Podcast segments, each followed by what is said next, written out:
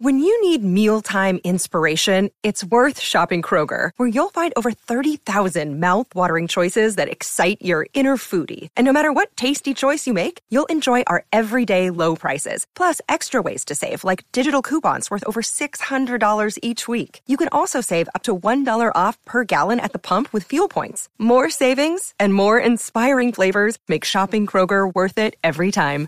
Kroger, fresh for everyone. Fuel restrictions apply. Buenos días a todos, soy Víctor Abarca y estás escuchando Expreso con Víctor, el podcast diario sobre tecnología, tecnología que importa y cultura digital. Bien, hoy es un miércoles de ponerse traje y corbata.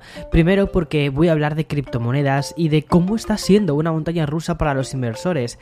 Y segundo, por las propuestas que está debatiendo la Cámara de Estados Unidos sobre las políticas antimonopolio de los gigantes tecnológicos y que podrían influir en la App Store del iPhone. Así que vamos allá. Bien, abro el expreso de, hoy, ¿vale? Con una, bueno, con una noticia sobre el Bitcoin, ¿vale? Porque el Bitcoin vuelve a caer.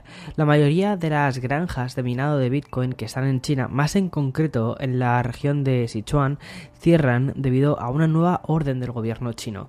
Y esto ha afectado a todo el mundo. En mayo ya comenzaron algunas restricciones solicitando que los gigantes financieros parasen la compraventa de estas criptomonedas, ya sean bitcoins y otra gigante que es Ethereum.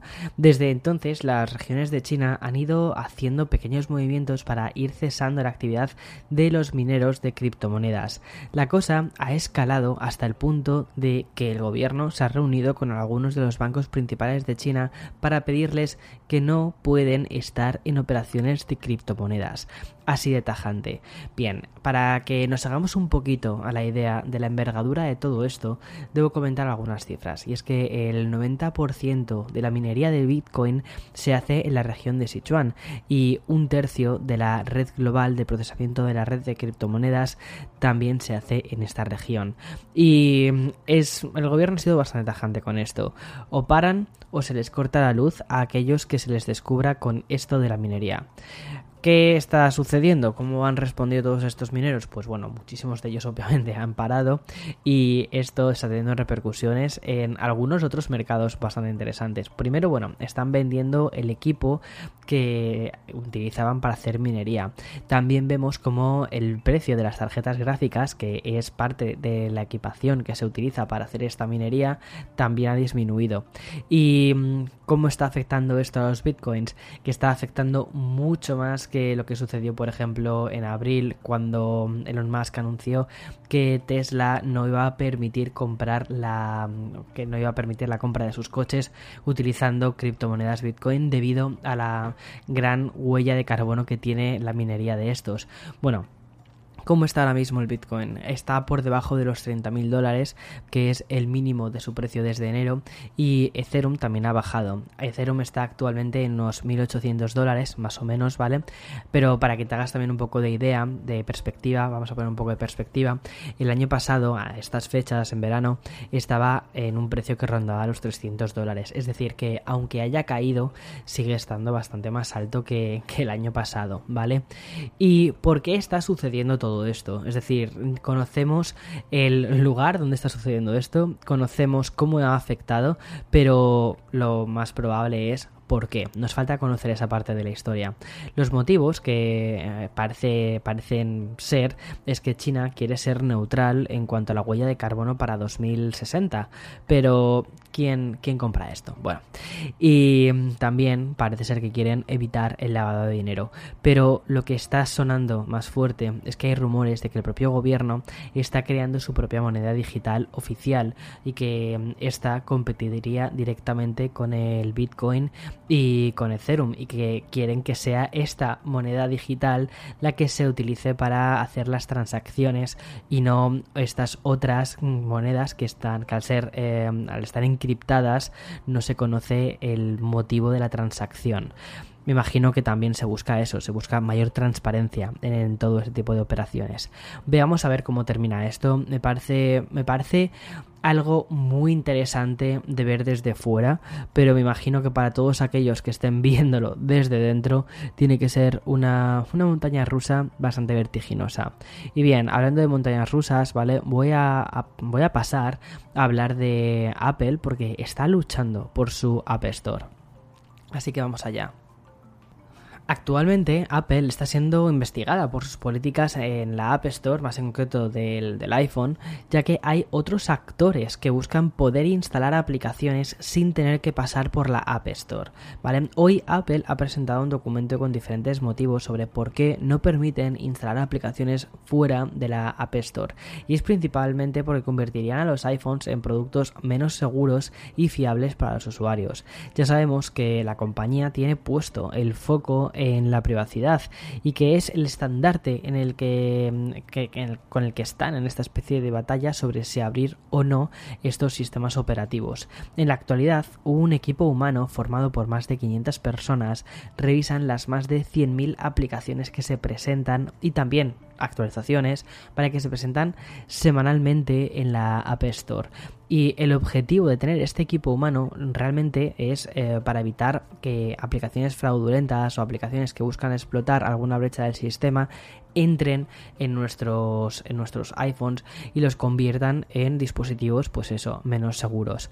Veamos a ver cómo acaba todo esto, pero actualmente este tema se está debatiendo en una serie de propuestas en Estados Unidos que buscan poner freno al monopolio de algunos gigantes tecnológicos.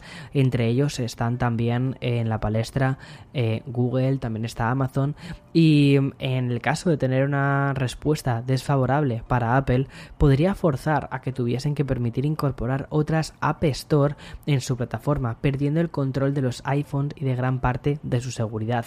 Bien, esto es curioso porque en el Mac, por ejemplo, sí que podemos instalar aplicaciones desde el navegador sin tener que pasar por la Mac App Store. Sin embargo, esto no sucede desde el iPhone y uno de los motivos por los que sucede esto es porque en el iPhone la forma en la que está creada el sistema operativo es diferente a la de los Mac. Entonces, eh, esto podría podría suponer un riesgo a la seguridad, como te decía, de, nuestros dispositivos. Veamos a ver qué pasa. Me imagino que dentro de unas cuantas semanas podremos ver en qué termina todo esto y, y ya está. Y antes de dar la última noticia, voy a hacer una pequeña pausa para dar un sorbito a mi café y te dejo con el sponsor de este podcast. Another day is here and you're ready for it. What to wear? Check. Breakfast, lunch and dinner? Check. Planning for what's next and how to save for it? That's where Bank of America can help. For your financial to-dos, Bank of America has experts ready to help get you closer to your goals. Get started at one of our local financial centers or 24-7 in our mobile banking app. Find a location near you at bankofamerica.com slash talk to us. What would you like the power to do? Mobile banking requires downloading the app and is only available for select devices. Message and data rates may apply. Bank of America and a member FDIC.